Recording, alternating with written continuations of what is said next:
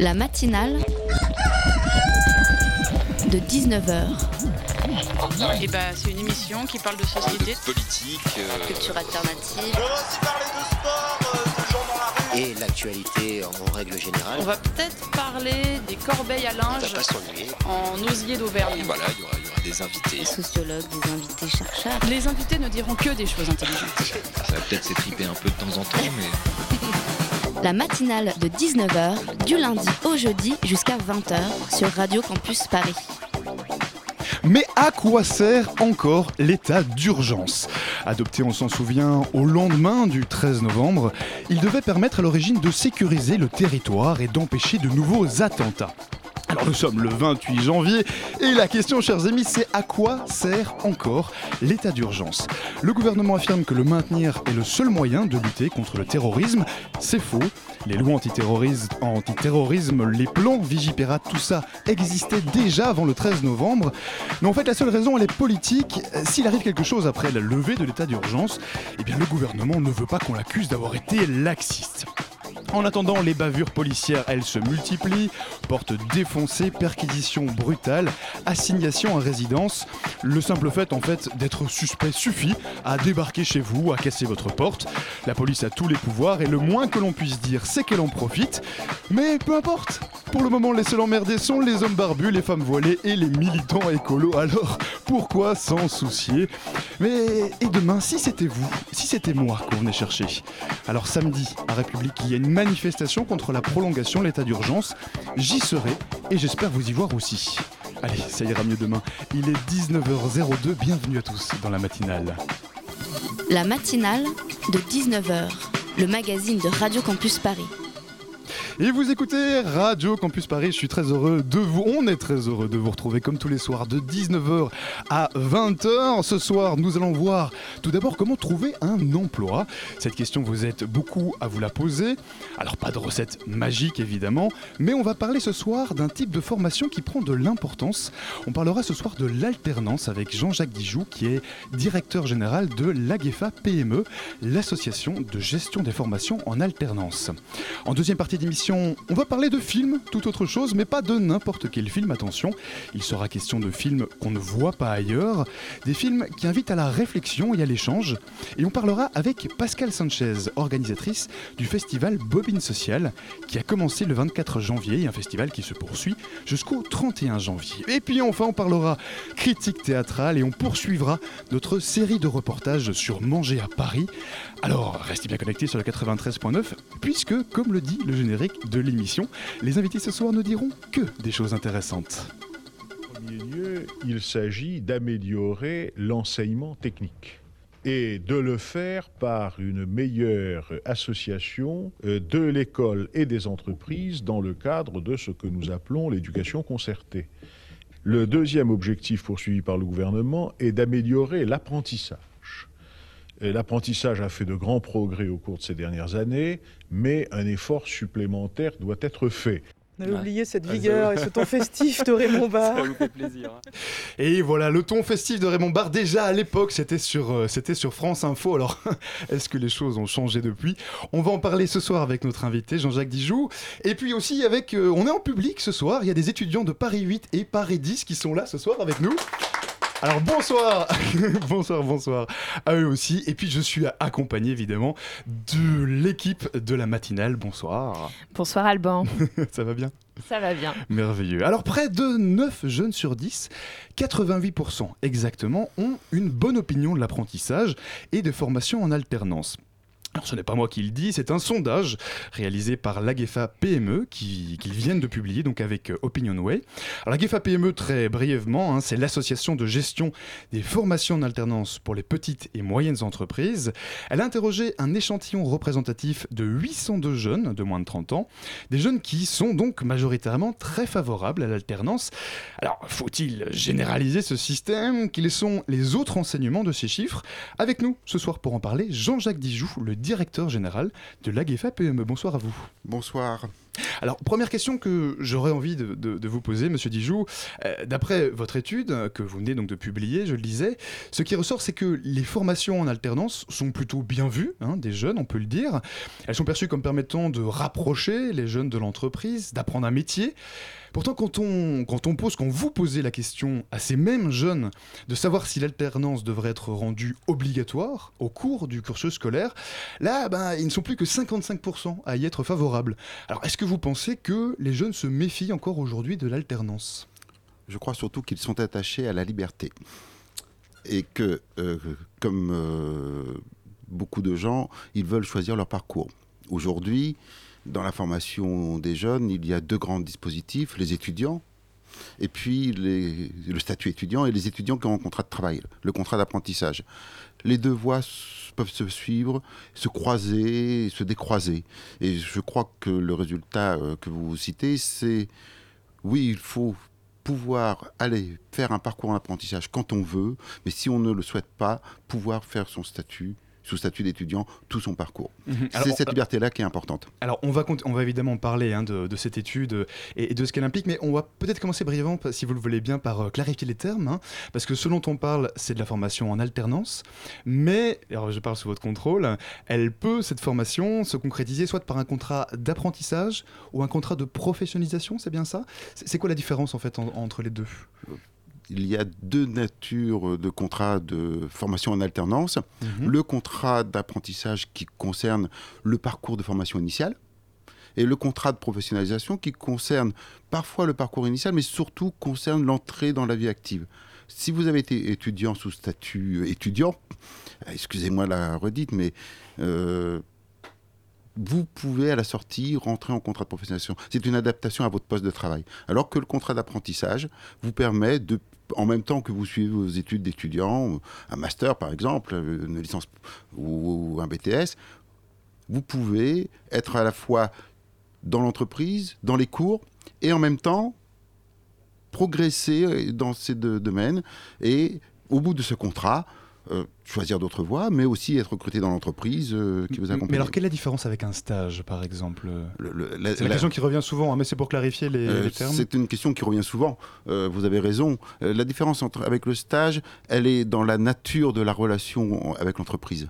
Euh, quand vous êtes stagiaire, vous êtes accueilli dans l'entreprise pour une période plus ou moins longue dans le cadre de votre statut scolaire.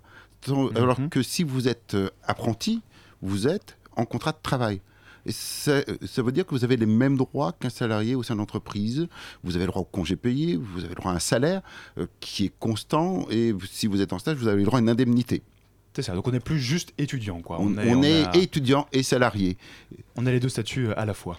Alors justement, bonjour Monsieur Dijoux. Bonjour. Euh, parlons justement de la différence entre le stage et l'apprentissage. J'ai discuté avec Edith, qui est une étudiante en apprentissage dans un grand musée parisien, et elle m'a dit qu'elle avait peur que certaines entreprises du milieu de la culture notamment profitent du système des apprentis pour avoir des stagiaires de luxe, disons. C'est-à-dire que les entreprises engageraient les étudiants pour avoir des stagiaires à l'année et pas pour former de possibles futurs employeurs. Vous comprenez ce que je veux dire? Oui. C'est-à-dire que sans intention de les employer après, en fait. C'est juste de profiter du système pour avoir euh, quelqu'un à l'année qui fasse euh, quelque chose à moindre coût. Est-ce que vous êtes d'accord avec ce postulat-là? C'est un postulat qui n'est pas totalement juste. Pour est, est, il est euh, juste que les entreprises recrutent pour avoir de futurs salariés. Tout à fait. C'est le plus fréquent. Vous avez, c'est le, le cas le plus fréquent chez nous, dans le réseau AGFA PME. Dans le- dans l'ensemble des parcours, 9 étudiants ou 9 jeunes sur 10 restent dans l'entreprise où ils ont fait leur contrat de professionnalisation. Il y en a une sur 10 qui ne le fait pas. C'est en cela que ce n'est pas juste. Ce que Bien dit euh, votre Edith, la question, elle est de savoir quelle est la proportion. Et euh, comme il y a des étudiants qui font, euh, comment dire, d'autres sujets euh, que ceux qu'on leur demande aux examens, il y a des entreprises qui ne sont pas parfaites. Tout le monde n'est pas parfait. Non. Alors j'avais une autre euh, question aussi.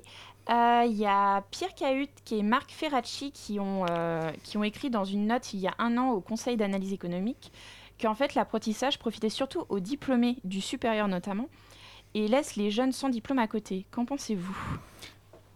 Est-ce que justement l'apprentissage serait euh, profitable surtout aux diplômés et pas. euh, Alors c'est beaucoup, tout comme clarifier, clarifier les termes, hein, c'est beaucoup de critiques qu'on entend souvent, euh, Voilà, qu'on entend souvent vis-à-vis de l'alternance. euh, J'imagine que c'est aussi pour ça que vous avez sorti euh, Oui. votre étude. Alors, hein, on, on peut en reparler, mais sur, cette, sur la critique justement. sur, de- sur cette critique-là, euh, Très précisément. la question, c'est celle de l'objectif de l'apprentissage. Est-ce que on veut faire de l'apprentissage pour avoir des jeunes qualifiés et des jeunes qui développent le monde économique, que ce soit dans la fonction publique, que ce soit dans l'entreprise grande ou dans la TPE-PME, E, ou est-ce que l'on veut faire de l'apprentissage un endroit où les jeunes gens en difficulté, en très grande difficulté, sont réinsérés? C'est ça l'objectif. Ce que disaient Cahut et Ferracci dans leurs notes, euh, je parle de mémoire, alors... Oui, bien euh, sûr. C'était il y a un an, on je peux rappelle. être défaillant. hein. Euh, c'est qu'il faut bien savoir quels sont les objectifs. L'apprentissage ne laisse personne sur le côté de manière générale, mais c'est par contre une manière de rentrer dans la vie active pour les jeunes étudiants, et c'est une manière aussi pour les jeunes en difficulté de revenir au lien social. Il est vrai que c'est plus difficile de ramener des jeunes en difficulté au lien social, mais c'est aussi un outil de promotion sociale, l'apprentissage. Et ça, on ne le dit pas assez. Alors parlons justement de, de promotion euh, sociale. Donc euh, Jean-Luc Dijoux, vous êtes directeur général de l'AGEFA PME, hein, un nom, un acronyme euh, assez compliqué, mais, mais euh, pour résumer la mission de, de votre organisme, si je simplifie, vous chapeautez, si j'ose dire, une, une trentaine d'organismes locaux de formation un peu partout en France. Euh, votre rôle, c'est donc de, de faire connaître hein, les, les solutions d'alternance, c'est pour ça aussi que vous êtes là ce soir, mais c'est aussi d'accompagner les jeunes, euh, c'est aussi de les aider à trouver une entreprise d'accueil, par exemple. c'est une des fonctions que nous voulons développer, que nous faisons déjà. Euh, un jeune qui souhaite devenir apprenti est confronté à la recherche d'emploi euh, et en même temps à la recherche d'un parcours qui convient à ses talents. Donc c'est c'est la mixité des deux qui le permet de réussir. Et alors le lien avec la promotion sociale que Et la promotion sociale, c'est souvent, euh, c'est aussi une manière pour des jeunes qui n'auraient pas les moyens financiers d'être des étudiants, parce que ça coûte d'être étudiant dans des écoles de commerce ou même à l'université, euh, de pouvoir, euh, grâce à l'apprentissage, avoir une rémunération de suivre son parcours et d'aller au bout de son parcours sans être matériellement gêné par cela. Et avec en plus une valeur ajoutée qu'il ne faut pas négliger, c'est l'acquisition de la posture en entreprise. Mhm. Euh, cette, euh, ce fameux, euh, cette fameuse expérience euh, dont on nous dit qu'il faut l'avoir avant 20 ans, mais comme on n'a que 20 ans, on peut- c'est difficile d'en avoir plus de Oui, 30. oui, on a- oui, bah, c'est ça. Et, ayez l'expérience, mais donnez-moi une première, une Voilà. première expérience. Mais alors, cette aide aux, aux- aux jeunes. euh, Elle se concrétise par alors, quoi vo- Voilà, c'est ça. Alors, Voilà. con- concrètement, aujourd'hui, vous aidez déjà les, les Aujourd'hui, jeunes on est- on- on aide. un, un souhait d'intention. euh Non, ce n'est malheureusement pas une intention parce que je préférais que ce soit. Ça voudrait dire que les jeunes seraient plus prêts à rentrer dans l'entreprise. On Mhm. les aide avec un dispositif relativement long. On leur apprend ce qu'est le monde de l'entreprise, à s'approprier le monde de l'entreprise, à rédiger un CV, à avoir des entretiens d'embauche, à passer des coups de téléphone. Et ils sont suivis individuellement par un- une forme de coach euh, qui les aide plus à s'approprier les codes de l'entreprise plutôt que de euh, renvoyer des CV comme ça de manière euh, à flot continu. Et par ailleurs, on travaille avec des entreprises en leur demandant vous recherchez quel profil, quel Mhm. type d'étudiant, et nous essayons euh, à faire en sorte que euh, ils se fiancent. Euh, parce que le contrat d'apprentissage, il y a un point important, surtout dans les TPE-PME, E, c'est la relation entre l'apprenti et son maître d'apprentissage. Mhm. Donc vous coachez quelque part les, les jeunes en vue de, de pouvoir les aider à trouver un employeur. On va continuer à en parler tout de suite avec vous, Monsieur Dijoux, mais tout de suite, on marque une petite pause musicale.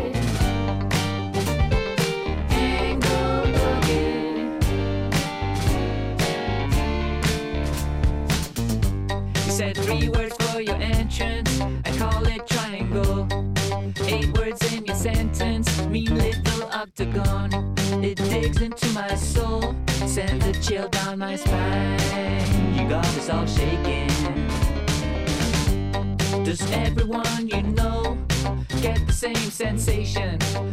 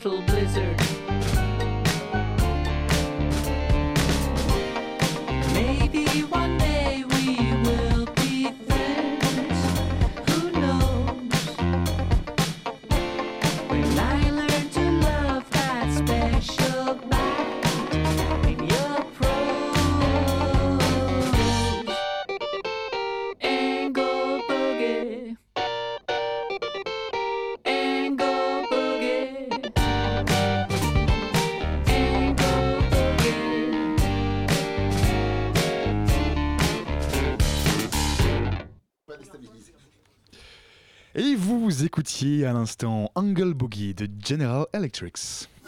La matinale de 19h sur Radio Campus Paris. Et vous écoutez toujours Radio Campus Paris sur le 93.9 ou sur radiocampusparis.org. On est toujours en public avec les étudiants de Paris 8 et de Paris 10. Et nous sommes toujours avec Jean-Jacques Dijoux, le directeur général de l'AGEFA PME. On parle avec lui euh, alternance, formation, euh, formation des jeunes. Alors quand on parle euh, emploi, emploi des jeunes, monsieur Dijoux, on parle souvent du taux de chômage, en particulier le chômage des jeunes, hein, qui est très élevé en France. Il a atteint, je pense que voilà, je, vous le savez, hein, 25,7% pour les moins de 20, pour les moins de 25 ans dans l'Hexagone. Alors pourtant, vous dites aussi qu'il y a des filières qui embauchent.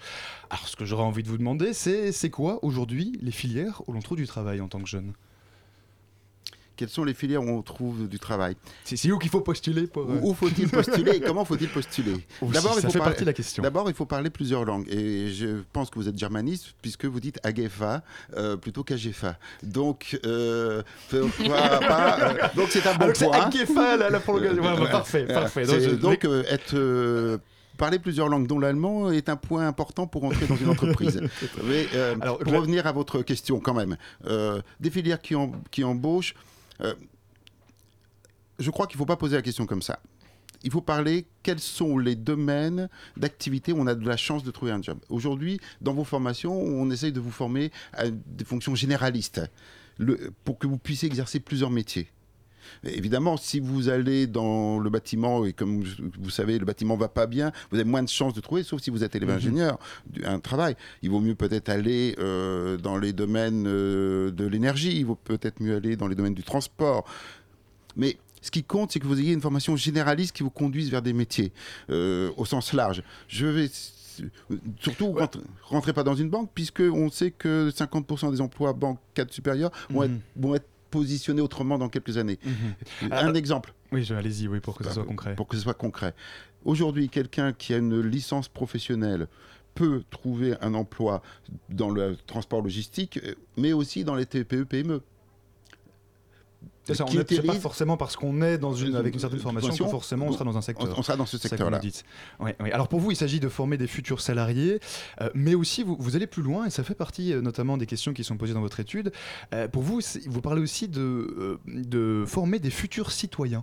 Oui. Alors est-ce que c'est pas un peu ambitieux euh, de, de vouloir à travers une, une alternance former des futurs citoyens? On se rapproche presque du service civique là, Je ne connais pas suffisamment le service civique pour euh, répondre à votre question. Ce que je sais, c'est que ce qui est important, c'est que dans une entreprise ou même dans la vie euh, de tous les jours, euh, chacun d'entre nous soit porteur du lien social et comprenne la société dans laquelle il est et soit porteur de, acteur de la société.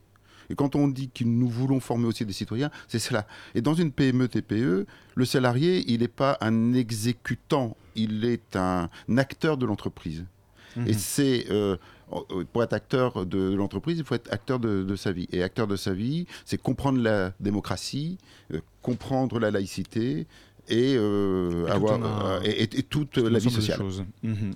Alors, euh, il y a aussi une question qui est importante, c'est celle de la rémunération. Alors, ce qui est intéressant, c'est que dans votre étude, euh, donc de- bah, les jeunes que vous avez interrogés, hein, les 802 jeunes euh, de mémoire, ce qu'ils vous disent, c'est que le montant de la rémunération qu'ils auraient de l'entreprise durant leur temps d'alternance, c'est pas pour eux, c'est pas une priorité. en fait, est-ce que ça, ça vous a surpris ou bien vous dites, bah non, effectivement, c'est pas le premier intérêt des jeunes? Alors, parce que je, demande si ça vous a surpris, parce que malgré tout, le, euh, pour parler euh, chiffres, hein, le, montant que reçoit un jeune quand il est en alternance, il est quand même relativement faible. Un apprenti gagne environ entre 25 et, et 70 78% du SMIC. hein, c'est bien ça, je parle sous votre contrôle. Euh, alors c'est quand même relativement peu. Ça fait quoi? Ça fait 300 366 euros bruts au minimum par mois. Alors bon, est-ce que, est -ce que ça c'est assez pour un jeune? Euh, Alors, il y, a- deux volets dans votre question. Le premier, c'est euh, pourquoi les jeunes euh, ne di- disent que la rémunération n'est pas essentielle? Parce qu'ils ont, pour la majorité, c'est ce qui est dit dans ce sondage, conscience que le contrat d'apprentissage est une voie d'entrée dans la vie professionnelle. Et donc, ils se positionnent en termes d'avenir. Et comme à peu près 9 jeunes sur 10 restent dans l'entreprise où ils sont, euh, ils travaillent euh, à leur avenir.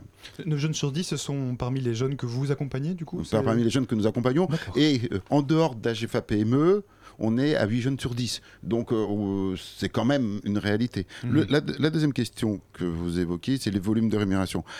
Dans une entreprise, le jeune, il est à peu près à mi-temps. Quand euh, il a plus de 21 ans, il doit toucher, ou plus de 18 ans, il doit toucher autour de 60% de rémunération. Donc, Mhm. il est payé en fonction, en gros, de son temps de travail. Et en même temps, c'est un investissement pour l'entreprise, puisqu'il y a un maître d'apprentissage qui passe du temps à l'accompagner dans sa formation.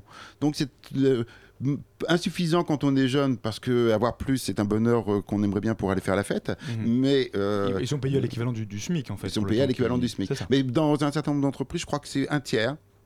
C'est pas suffisant, me direz-vous, mais un tiers euh, paye plus le jeune que le taux euh, légal. C'est ça, mais ils sont Puis- accompagnés et formés, du coup. Ce qui est important aussi, c'est qu'après, il touche le chômage aussi par rapport à un jeune qui va finir sa formation et qui va se retrouver à la NPE et qui ne touchera pas le chômage parce qu'il n'aura pas encore travaillé. Mhm. Donc c'est quand même important, c'est vraiment un, un plus de l'alternance aussi. Et Alors justement, je voulais vous poser la question. Euh, on a parlé des avantages financiers que, que touchait un apprenti, mais on n'a pas parlé des, euh, des- de ce que l'entreprise euh, et de ce que ça coûtait à l'entreprise et ce que ça coûtait à l'État. Combien ça encore, coûte hein. euh, Mhm. justement un apprenti à une entreprise ou à, ou à l'État? Alors, euh, pour l'État, euh, ça coûte euh, des primes qu'il donne à l'entreprise pour l'aider à accueillir un apprenti. C'est 2000 euros en moyenne par an. Mhm. Donc il y a aussi une, aide de l'État. une aide de l'État voilà. pour, pour l'accompagnement. C'est ça. Et l'entreprise, du coup Et, et l'entreprise, ça lui coûte le, son- le salaire du jeune, Mhm. aucune charge sociale majeure, euh, quelques charges sociales, mais euh, c'est pas ce qui importe. Ça coûte aussi le temps du maître d'apprentissage Mhm. euh, et euh, tout l'accompagnement nécessaire et volontaire de la part de l'entreprise. Et le coût de l'apprenti est pratiquement neutre pour, pour l'entreprise en termes pécuniaires. Mhm. Euh, et en termes économiques, c'est l'équivalent d'un mi-temps au moins la première année. Mhm, mhm. Et euh, justement, on parlait donc euh, des apprentis qui, euh, qui avait, où il y a une limite d'âge tout à l'heure, où on disait que, par exemple, à partir de 21 ans, il y avait un pourcentage minimum à le payer. Euh, pourquoi est-ce qu'il y a une limite d'âge pour les apprentis? Je vous pose la question parce que en ce moment, on parle beaucoup de réinsertion professionnelle pour des chômeurs qui sont jeunes, mais qui ont 25, Ça, 26 Aujourd'hui, ans. c'est limité à 25 ans, hein, cette Euh, euh, à alternance. 30 ans dans certains cas, mais il faut qu'il y ait des mesures. Enfin, je ne connais pas très bien les règles, Mhm. mais justement, pourquoi cette limite d'âge en fait? Parce que l'apprentissage, c'est de la formation initiale. Et que l'on considère que à partir d'un certain âge, même si on est doctorant, euh, on est sorti du système de formation initiale. Et ce seuil de, 20 de 25 ans est un seuil historique. Nous entendions euh, le Premier ministre Barre, euh, Mhm. ça devait être dans les années 78-79. Oui, dans l'introduction Euh, dans l'introduction, euh, ce seuil euh, correspond aussi à cette époque, au moment où l'on considérait que démographiquement, Mhm. la majorité des gens sortaient de la formation initiale. Donc l'apprentissage, c'est euh, pas possible pour la reconversion. C'est vraiment en formation initiale, c'est vraiment pour le début de la vie. Ce serait possible, mais vaut mieux aller du côté du contrat de professionnalisation. Alors, Monsieur Dijoux, encore une, euh, monsieur, monsieur Dijoux, oui, encore une question un, un peu plus, euh, un peu plus politique. Euh, aujourd'hui, euh, aujourd'hui, ce que beaucoup d'entreprises disent, c'est que beaucoup de PME disent, c'est que c'est compliqué pour elles d'engager euh, des jeunes dans l'alternance. Euh, Est-ce qu'il n'y aurait pas un effort à faire du point de vue politique pour encourager davantage de PME à prendre euh, des jeunes en alternance, que ce soit pas juste des grandes entreprises qui engagent, autrement dit? Vous commettez une erreur, monsieur. Les, grandes, les PME, TPE représentent à peu près 75% des contrats d'apprentissage. Très bien. Donc, on peut faire mieux, parce qu'il faut augmenter le nombre Mhm. d'apprentis. Il ne faut pas que tout le monde soit apprenti, mais il Donc faut augmenter. donc les PME sont contentes de la situation actuelle pour vous? On peut toujours faire mieux. Donc, et comme le, le propre d'un chef d'entreprise, c'est de vouloir faire mieux, ils ne sont pas totalement satisfaits. Mais ce que je peux vous dire, c'est que dans un sondage qui a dû paraître aujourd'hui ou qui paraîtra demain, euh, au- demandez aux PME qu'est-ce qu'ils vont souhaitent recruter. Elles souhaitent recruter à 80% des apprentis si elles ont un projet d'embauche. D'accord. Et, et De jeunes, évidemment. Et de ce que vous, pouvez, Bien et- sûr. et de ce que vous pourriez attendre de- de- des politiques. Euh, Est-ce qu'aujourd'hui les politiques soutiennent suffisamment ce- cette, politique d'alternance? Alors non seulement dans les actes, mais aussi peut-être dans les, dans les discours, hein, parce qu'on en- on, on vient de parler de la mauvaise image, mauvaise presse que pouvait avoir l'alternance? Ça fait 30 ans que je m'occupe d'apprentissage. Euh, ça fait 30 ans que l'on essaye d'améliorer l'image de l'apprentissage. Il y a une chose à faire, c'est reconnaître, euh, comme vous, comme vous le faites avec votre émission, que l'apprentissage dans l'enseignement supérieur, l'apprentissage au niveau, à partir du bac, est une vraie valeur ajoutée pour le jeune et, parce que ce l'est pour l'entreprise. D'accord. Alors pour terminer, une toute dernière question, Monsieur Dijoux, un jeune qui aurait des questions par rapport à l'alternance, euh, comment est-ce qu'il peut vous contacter? Comment est-ce qu'il peut entrer en contact avec un de vos centres? Il va sur le site internet il va sur le site va web. Il va sur le site web. Oui, bien. euh, il pose des questions à travers un- le web. Et puis il y a des numéros de téléphone. Je m'excuse, mais sur 50 centres, je ne les connais pas par cœur. Pas de souci, on les mettra, on mettra tout ça sur notre site internet. Merci beaucoup, Monsieur Dijoux, d'être venu nous parler ce soir.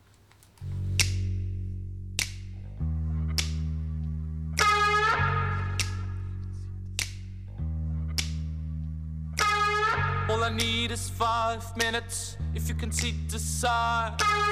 All I need is five minutes if you read between the lines. One for the eyes and one for the voices. One for the touch, one for the soft grin. And then the kisses. And then the kisses.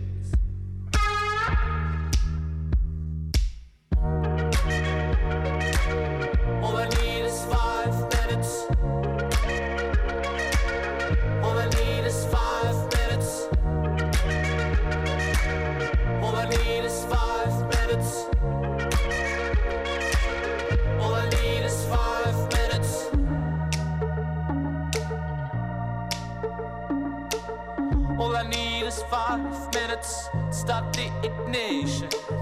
All I need is your look hang my imagination. All I need is your view to picture your position. We could get away, ride horses, sail on the bay, drink from the sources, and then the kisses,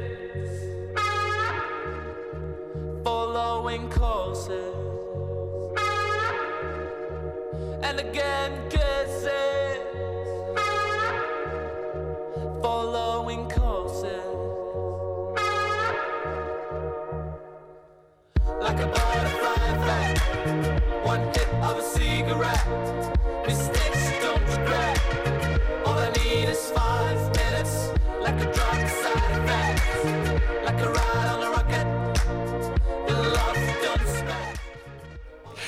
vous écoutiez à l'instant 5 Minutes de Her.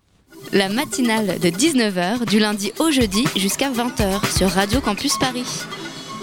Vous écoutez toujours Radio Campus Paris, et oui, sur le 93.9, dans votre petit poste radio, ou bien sur notre site internet radiocampusparis.org. Tout de suite, on poursuit avec notre série de reportages Manger à Paris, et aujourd'hui, on s'intéresse au panier bio.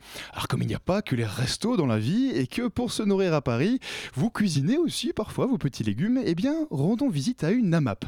Alors, vous savez, les AMAP, ce sont ces associations qui soutiennent les producteurs et favorisent des circuits courts en vente directe avec le consommateur. Direction donc la rue Saint-Blaise dans le 20e arrondissement de Paris où Ginny de la rédaction de Campus Paris a rencontré les Amapiens, c'est comme ça qu'on les appelle, les Amapiens du Jardin 56. Comment se procurer des fruits et légumes frais, bio, cultivés avec amour par un producteur engagé et pas sous plastique au supermarché du coin? Vous ne connaissez pas le système des AMAP ou vous n'avez jamais osé sauter le pas Allons visiter celle du Jardin 56 dans le quartier Saint-Blaise du 20e arrondissement de Paris. Ah, des topinambours, chouette. Alors, donc moi je suis la fille de monsieur Boulanger Loïc, donc le maraîcher, on, est, on se situe vers euh, Beauvais. Donc en fait nous on a principalement, on fonctionne principalement euh, en AMAP, donc euh, c'est-à-dire que nous on produit les fruits et légumes bio. Et les AMAP en fait, donc ça veut dire Association pour le maintien de l'agriculture paysanne, c'est des associations donc un groupement, un de personnes qui payent les paniers. Alors ça, ça va en fait de 1 à 6 mois à l'avance. Et donc nous en fait on s'engage à apporter un panier de légumes euh, une fois par semaine au lieu précis de chaque AMAP différente. Donc en fait il y a deux types de paniers, un grand panier, donc il y a entre 5 à 6 kg de légumes. Ou sinon après il y a aussi le demi-panier, donc en fait c'est la moitié du vent. Et on met à disposition aussi euh, d'œufs bio, de miel et on a aussi quelques conserves, c'est-à-dire qu'avec nos propres légumes, on fait de la soupe, du jus de tomate, du coulis, du caviar d'aubergine et euh, tout ce qui est pétillant de groseille, nectar et sirop de groseille. Il est 17h30, les Amapiens commencent à arriver. La distribution a lieu dans un petit jardin partagé qui prête le lieu chaque semaine. Coincé entre deux barres d'immeubles, on sent une vraie vie de quartier. Des jeunes, des plus âgés, des familles viennent chercher leur panier. On découvre ses légumes, on passe commande pour la semaine suivante, on discute, on s'informe les uns les autres dans une ambiance très conviviale et bon enfant. Céline, elle, est là par conviction. Ah oui, ça doit faire 8 ans, je pense que je suis en AMAP et je suis très contente. C'est pour manger local.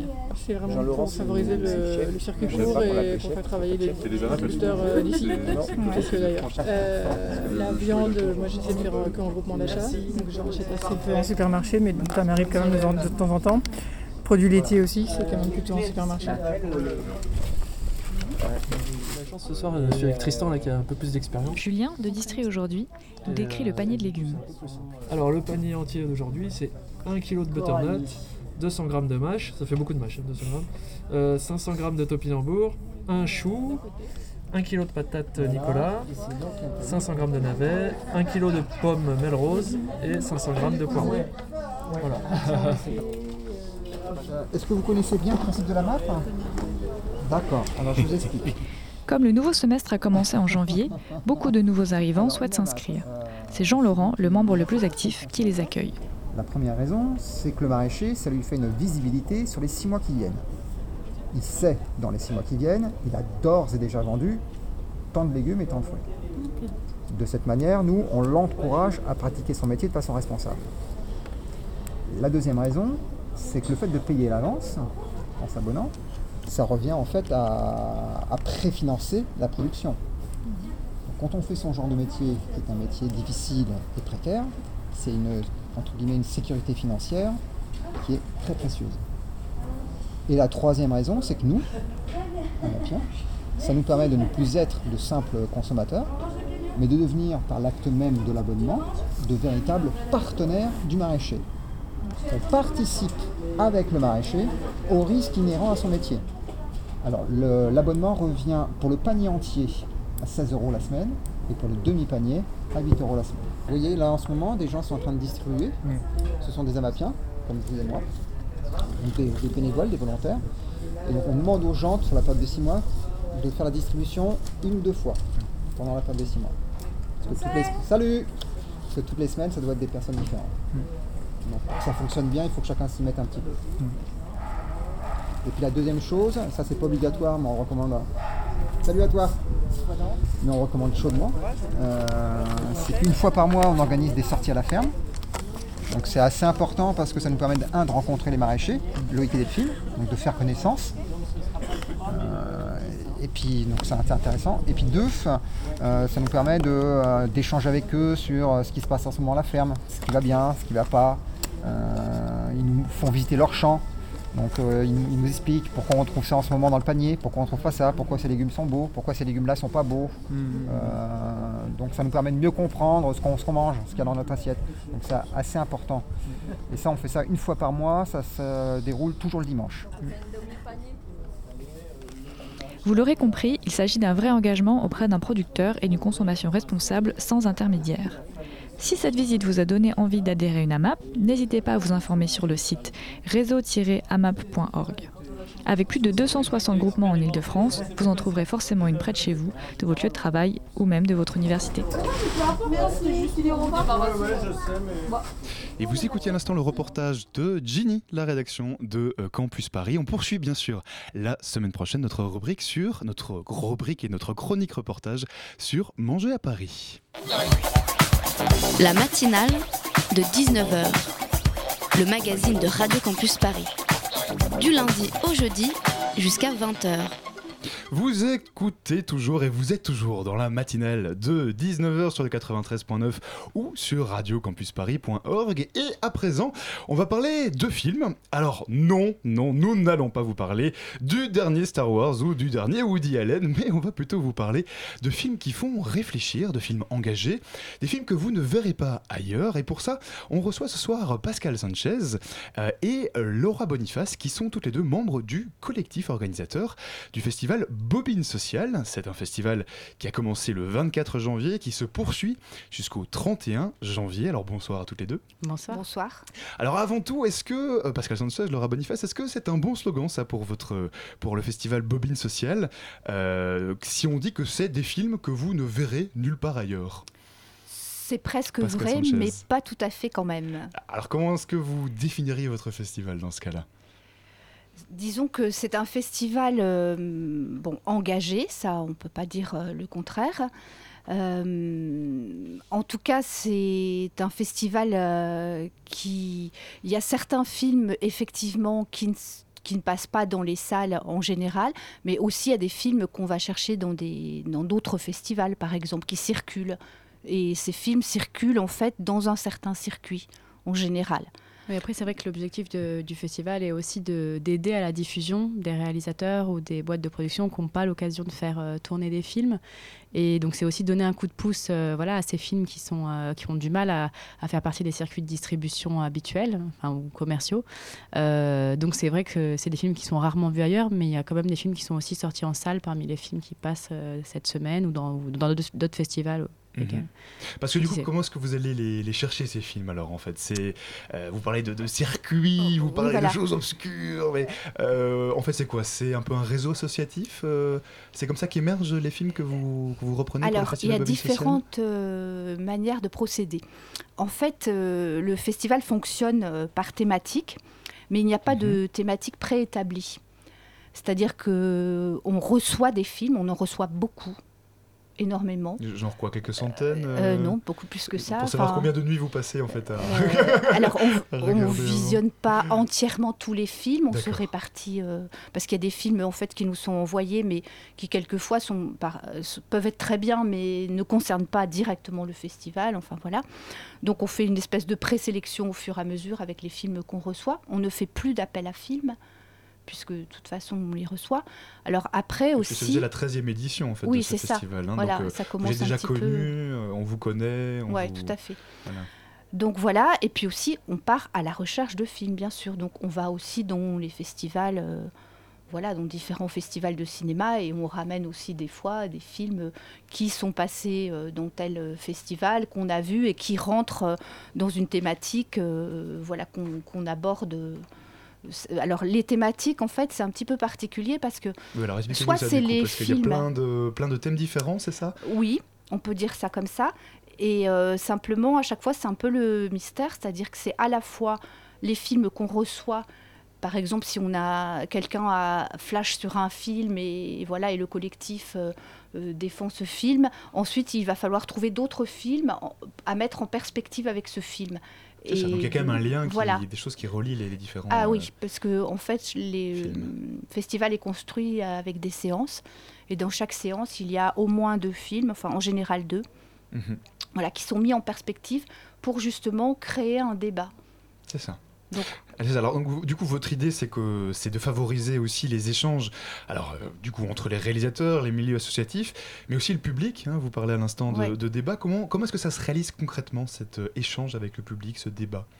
Je, je, me tourne mhm. peut-être vers vous. Bah, ça se fait euh, assez spontanément, c'est-à-dire qu'effectivement le fait de, déjà de mettre euh, deux films en perspective, euh, souvent ça crée un débat de soi en fait, pourquoi on les a choisis ensemble. Et ensuite, il y a donc, très souvent la présence des réalisateurs ou des protagonistes du film, ou parfois de personnes qui peuvent éclairer certains sujets, voilà, des experts d'un sujet ou des, des, journalistes également. et à partir de là, le public réagit directement. De toute façon, avec le réalisateur, y a toujours des questions qui naissent sur euh, la, préparation du film, sur euh, euh, voilà l'objectif du film et autour après de la thématique qui est souvent ce sont des thématiques d'actualité. Il y a beaucoup de questions qui naissent et, et qui rebondissent dans le public assez naturellement en fait. Et du coup, ça, crée un débat. Alors, c'est un festival un petit peu particulier, hein, Bobine Social, puisque il y a deux parties, en fait. Hein, je parle sous votre contrôle, mais euh, d'un côté, il y a le festival qui se déroule à la Bellevilloise les 30 et 31 janvier prochains. Là, c'est entrée payante, euh, festival euh, relativement classique, hein, somme toute. Et puis de l'autre, il y a le festival, comme vous l'appelez, hors des murs. Alors là, c'est un peu partout, en fait, hein, et c'est du 24 au 29 janvier. L'entrée est libre et les projections se font dans différents lieux, différents endroits. Alors, ce que j'aimerais du coup euh, vous poser, ce qui me titille, c'est pourquoi cette distinction? Pourquoi ce festival en deux temps, quelque part? Alors euh, en deux temps parce que euh, bon il y a le il y a le gros week-end qui cette année en tout cas aura lieu à la Bellevilloise dans le 20e. Alors le festival se déroule essentiellement dans le 20e mais pas que puisque vendredi soir on a une séance au Lila. Oui, je vois que vous avez le, programme sous les yeux là pour ne pas, euh, pour ne pas dire de bêtises. En tout cas, dans l'idée, c'était aussi de, bah, d'envahir un petit peu le quartier, enfin d'investir les lieux euh, du quartier. Donc euh, il y a bah, le lieu dit où en fait souvent on fait l'ouverture du festival, qui est un, un bar dans le 20e arrondissement. Et puis il y a les bibliothèques. Euh, voilà, le centre d'animation de la place des fêtes. Comment est-ce que vous les trouvez d'ailleurs ces lieux en fait? Vous, Simplement vous allez demander euh, l'autorisation de faire une projection gratuite? Comment ça se passe? Euh, En fait, à la fois on connaît les lieux et à la fois les lieux nous connaissent.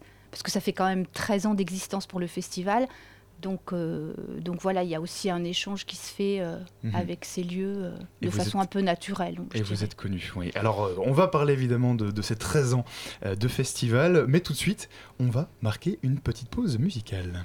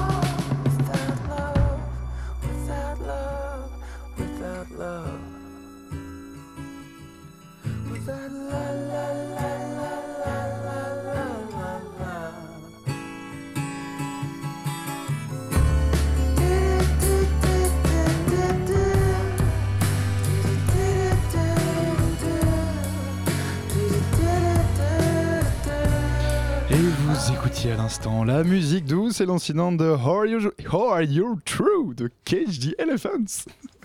La matinale de 19h sur Radio Campus Paris. Vous écoutez toujours la matinale sur Radio Campus Paris le 93.9 ou sur radiocampusparis.org pour vous, .fr, .org.fr, enfin bref sur notre site internet. Et on est toujours en public avec des étudiants de Paris 8 et 10.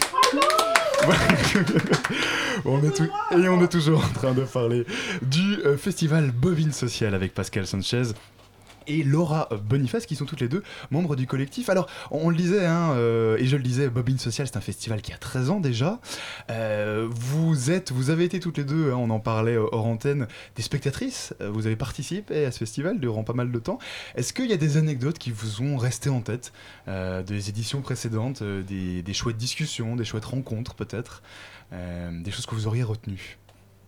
Bah, comme ça, non, euh, pas vraiment comme Je vous ça. dépourvu, Euh, hein, oui, mais- mais non, en fait, ce que je peux dire, c'est que c'est un festival qui a lieu l'hiver et que euh, moi j'ai certains souvenirs d'aller à ce festival dans la neige, euh, en ayant très froid et en arrivant dans, la, dans une salle euh, nou- chauffée, noire, pendant et de rester là toute la journée, de pouvoir, puisque euh, c'est un festival où on peut manger sur place, enfin voilà.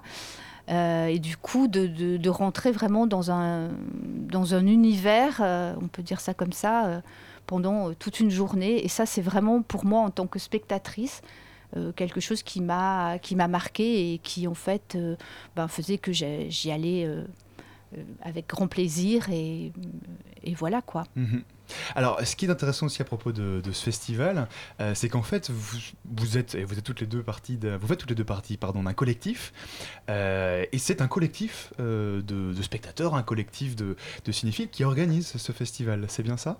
Oui, oui.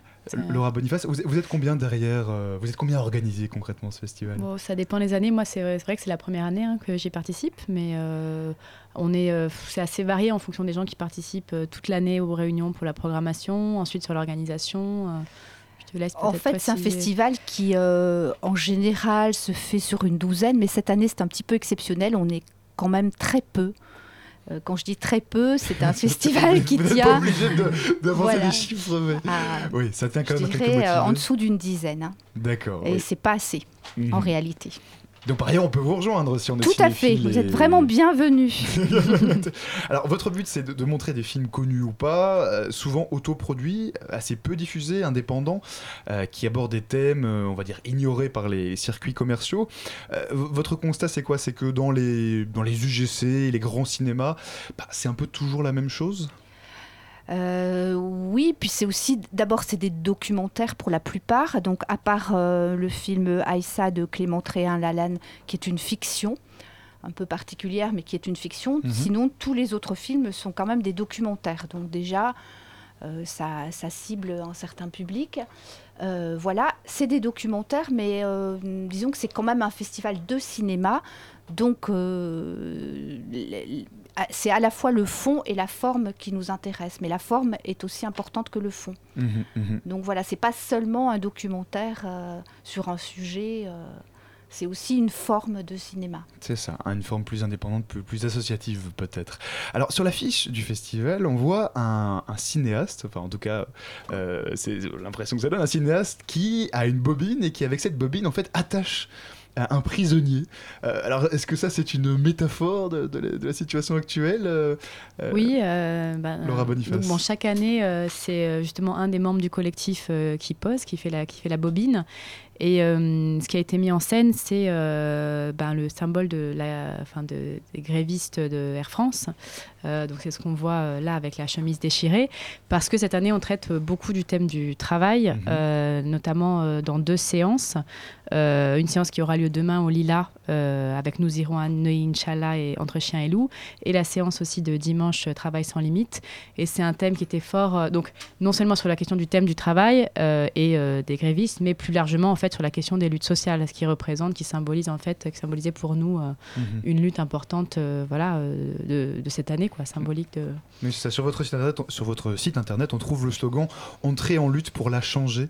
Euh, c'est un peu un, c'est un bon résumé de, des thèmes bah, qui regroupent cette année les films. Sur la vie, effectivement, on a, voilà, on a euh, vraiment euh, développé l'ensemble des thématiques autour de la vie, puisque tous les sujets y sont liés. Et l'idée, c'est effectivement de défendre aussi les luttes sociales qui ont lieu aujourd'hui et qui permettent de voir la société autrement et de transformer nous-mêmes, voilà. Mhm. Et puis aussi de réfléchir, en fait, de voilà, pas seulement, enfin, de donner à penser, de réfléchir ensemble à des situations, de réfléchir sur ce qu'est le, monde aujourd'hui aussi, sur ce qu'on peut mettre en action, c'est ça aussi le but de, de, ce festival? Tout à fait, réfléchir, échanger mhm. à travers le cinéma, parce mhm. que c'est un festival de cinéma. De cinéma avant tout. Alors, euh, du coup, si on vous êtes intéressé par ce festival, alors euh, nos deux invités ont la, toute la, liste devant elles des films qui, vont être projetés.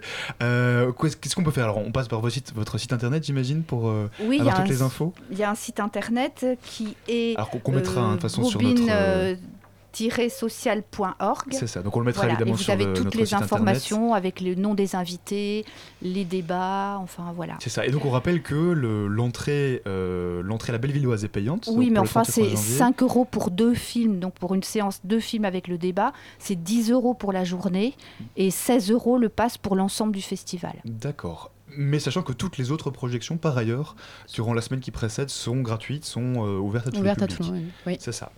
les différents lieux, donc.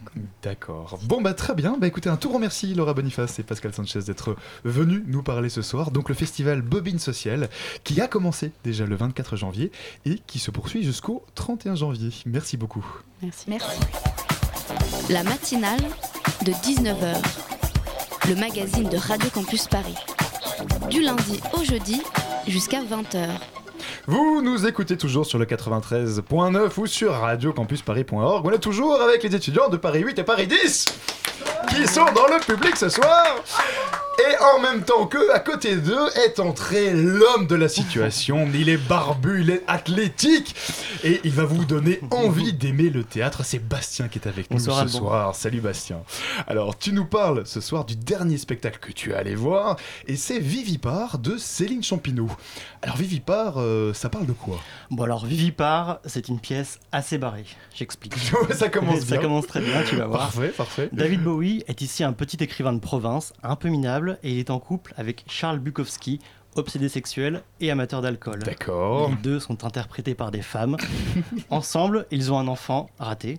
Ils le trouvent tellement raté que David finit par en acheter un autre pour le remplacer. Et le tout se passe au beau milieu de l'Anthropocène. L'Anthropocène, alors là tu m'as perdu, ça veut dire quoi exactement? Alors l'Anthropocène, c'est un peu compliqué. Euh, en gros, c'est une nouvelle époque géologique, une nouvelle ère de l'histoire de la Terre qui marque le début de l'impact des activités humaines sur les écosystèmes. Mhm. Mais l'auteur de la pièce, Céline Champineau, en a une définition beaucoup plus personnelle et très concrète. C'est sa scène de théâtre. On l'écoute. En vérité, je crois que pour moi, le beau milieu de l'Anthropocène, c'est un pavillon, euh, le sous-sol d'un pavillon individuel de la banlieue de Bourg-en-Bresse, dans l'Ain. J'ai grandi. C'est un peu fou comme histoire quand même, euh, Bastien. Mais bon, cela dit, on a un peu l'impression que ça part dans tous les sens quand même à, t'entendre. À première vue, ça c'est part théâtre dans tous les sens. Hein, ouais. Mais, euh, mais c'est justement ça qui fait tout le charme de la pièce. D'accord. L'écriture est précise et les textes sont très travaillés. Mhm. Et j'ai trouvé la performance des cinq actrices vraiment impressionnante.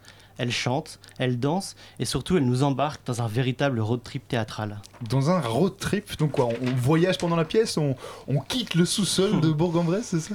On voyage tout le temps, dans un train, dans un bateau et à travers le monde, en Suisse, en Ukraine, en Italie. Sur scène, on trouve des chaises en plastique, un canapé, des cartons, une bâche et un ghetto blaster et, j'en passe. on a l'impression. Voilà, là, vous chercherez le lien, un, peu de, un peu de tout. On a vraiment euh, l'impression d'être à la fois dans leur garage et à l'autre bout du monde. Les décors changent et surtout, les rôles sont mouvants. Bowie et Bukowski restent, mais les autres actrices se transforment en permanence. On est dans un théâtre où tout bouge sans cesse et c'est l'effet voulu par l'auteur. On fabrique là, c'est on pourrait dire euh, une sorte de théâtre de la métamorphose. On prend les, données de la matière, ce qui est existant, et on le transforme, et on rêve, et on en fait autre chose, et autre chose. C'est de, c'est de la métamorphose systématique euh, de toute chose. Donc les lieux ne sont pas fixes, les identités non plus, les sexes, les genres. Rien n'est fixe. On fait ce qu'on veut. Bon, alors au final, de quoi parle cette pièce, Bastien En fait, Vivipar, c'est l'histoire du devenir d'une petite communauté, avec ses propres mythologies, ses incarnations, ses résurrections et ses blasphèmes. On est face à un groupe en devenir.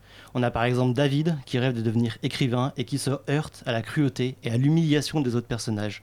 Il y a une vraie violence physique et morale entre eux. Mais ça a l'air terrible ça Bah, on est dans une tragédie. Oui. Mais une tragédie qui vit. D'accord. Dans Vivipar, on rit, on pleure, on picole, on baise et on tue. On entre dans un espace-temps à part et dans un monde parallèle où mythe et réalité se mélangent. Et la pièce est vraiment intense. Ouh là là, oui, j'entends y a- pris au triple là, dans fort, il y a une très grande énergie qui se dégage des textes et du jeu des actrices. Vraiment, je vous la recommande. Bon, et tu nous la recommandes. Alors où est-ce qu'on peut la voir du coup cette pièce? Pour Alors- ceux qui t'auraient entendu, auraient aussi eux envie de, de partager cette émotion. Ça se passe à la Loge, au 77 rue de Charonne à Paris, dans le 11e. Si vous connaissez déjà la Loge, sachez que l'espace a été complètement redécoré par le groupe, et c'est à voir tous les soirs à 20h jusqu'au 3 février. Eh ben, merci beaucoup. Merci beaucoup, Bastien, d'être revenu nous parler de ton émotion, de ton coup de cœur théâtral du jour. Et voilà, on arrive déjà tout doucement, et oui, au terme de cette émission.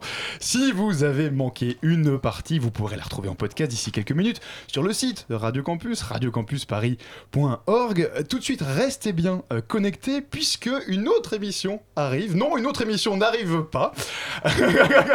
On me fait signe en régie qu'il n'y a pas d'autre, euh, par ailleurs, émission. Alors, j'aimerais quand même remercier les étudiants de Paris 8 et Paris 10 qui étaient dans le public ce soir. Est-ce qu'il y en a un qui veut venir au micro, par ailleurs? Je regarde, ça se regarde, à gauche, à droite. Non, pas trop. Impeccable. Bon, en tout cas, merci à eux d'avoir été présents. Merci à Nadine qui était la réalisation ce soir, ainsi qu'à tous les chroniqueurs.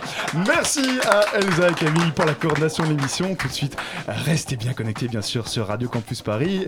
Encore une fois, merci de nous avoir écoutés. On se retrouve lundi pour la prochaine matinale. Vive la radio et bonne soirée.